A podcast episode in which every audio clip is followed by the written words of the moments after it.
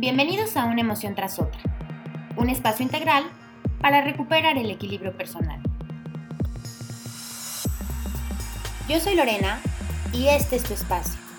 Quiero que lo sientas, quiero que al escucharme encuentres esas respuestas que buscas, pero sobre todo, quiero que te hagas esas preguntas que has estado postergando. ¿Conoces tus emociones? ¿Vives lo que sientes? ¿Dejas fluir lo que no te hace bien?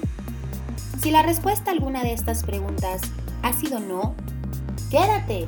Enfrentemos juntos ese mundo lleno de emociones, más ligeros, más libres y más felices.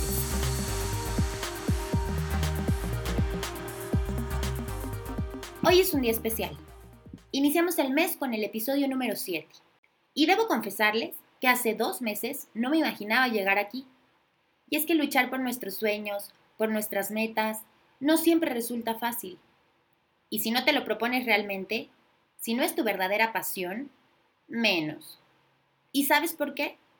Porque en realidad cuesta más trabajo tomar la decisión de echar un paso para atrás que seguir ahí aunque no sea verdaderamente lo que quieres.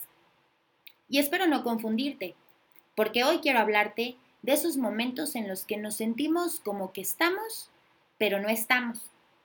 Esas situaciones que enfrentamos, que estamos viviendo y que hace unos días o hace unos meses nos ilusionaban muchísimo, pero hoy como que no tanto, como que ya no es lo que queremos, pero seguimos ahí pensando que si tomamos esa decisión fue por algo y tenemos que seguir intentando. Es cierto que si quieres algo, debes luchar hasta el final para obtenerlo. Claro, soy una convencida de que hay dos cosas que te llevarán a cumplir tus sueños y tus metas, la actitud y persistir. Sí, cierto. Pero ¿qué pasa cuando eso que pensabas que querías o que deseabas con todas tus fuerzas, cuando empiezas a construirlo, después del primer o segundo intento, te das cuenta que en realidad no es lo que querías? O incluso una vez que lo has logrado, no sientes que estás en donde quieres estar. Por ejemplo, siempre deseaste dejar tu trabajo de oficina y poner un café. Te animas, ahorras, dejas tu trabajo, encuentras el lugar perfecto para tu café, inauguras, tienes ya muchos clientes y a los dos meses te das cuenta que en realidad no es lo que quieres. Sí es cierto que durante años era lo único en lo que pensabas y lo único que querías hacer, pero ahora que ya lo tienes, que ya es lo que haces, pues no te sientes feliz. Te va bien, lo lograste, pero no estás contento. ¿Qué pasó? Pasó que no sabías lo que en realidad se sentía. Pasó que no lo habías vivido. Lo habías planeado, lo habías soñado, de verdad lo deseabas, pero no lo habías vivido. ¿Y sabes qué? Se vale. Se vale dejar ese sueño por el que luchaste tanto y que ahora que lo tienes te das cuenta que no lo quieres. Se vale decir que no cuando te esforzaste tanto por lograr el sí. Se vale. Yo siempre te digo que la mejor decisión es la que te hace feliz. Y si ayer la decisión de empezar un nuevo proyecto te hacía feliz, esa fue la mejor decisión. Pero es lo mismo también al revés. Si hoy esa decisión no te hace feliz, Toma la siguiente. Toma la decisión de dejar ese proyecto y comenzar de nuevo. Esa es ahora la mejor decisión. Somos seres en constante cambio. ¿Por qué aferrarnos a seguir en donde estamos si no estamos bien? Hace unos días conocí a una mujer increíble y su historia. Llegó a mí porque está pasando por una etapa un poco complicada para ella. Quiero replantear mi vida. Era el asunto en el correo que me envió. Cuando tuvimos la primera sesión de acompañamiento emocional, me contó que durante años había luchado por llegar al cargo de directora de la empresa en la que trabaja desde hace 12 años y que a dos semanas de recibir el nombramiento se da cuenta que no es lo que quería. Por un lado, enfrenta la frustración de haber estado 12 años persiguiendo ese sueño y al final darse cuenta que no era tan maravilloso como pensaba. Y por otro lado, se siente aliviada de haber llegado y aunque eso la hizo darse cuenta de que no le gusta, también es increíble descubrirlo porque así puede tomar la siguiente mejor decisión para ella, que en este caso será dejar su trabajo. Se planteó muchas posibilidades y una vez que logró esa lluvia de ideas, quiere comenzar a materializar, a echar manos a la obra y tomar acción.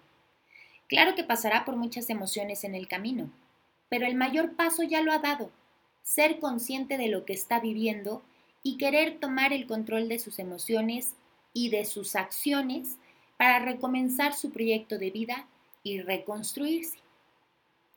En el episodio anterior hablamos de la zona de confort, de cómo cuesta salir de ahí cuando no estás bien, cuando estás estancado o atorado.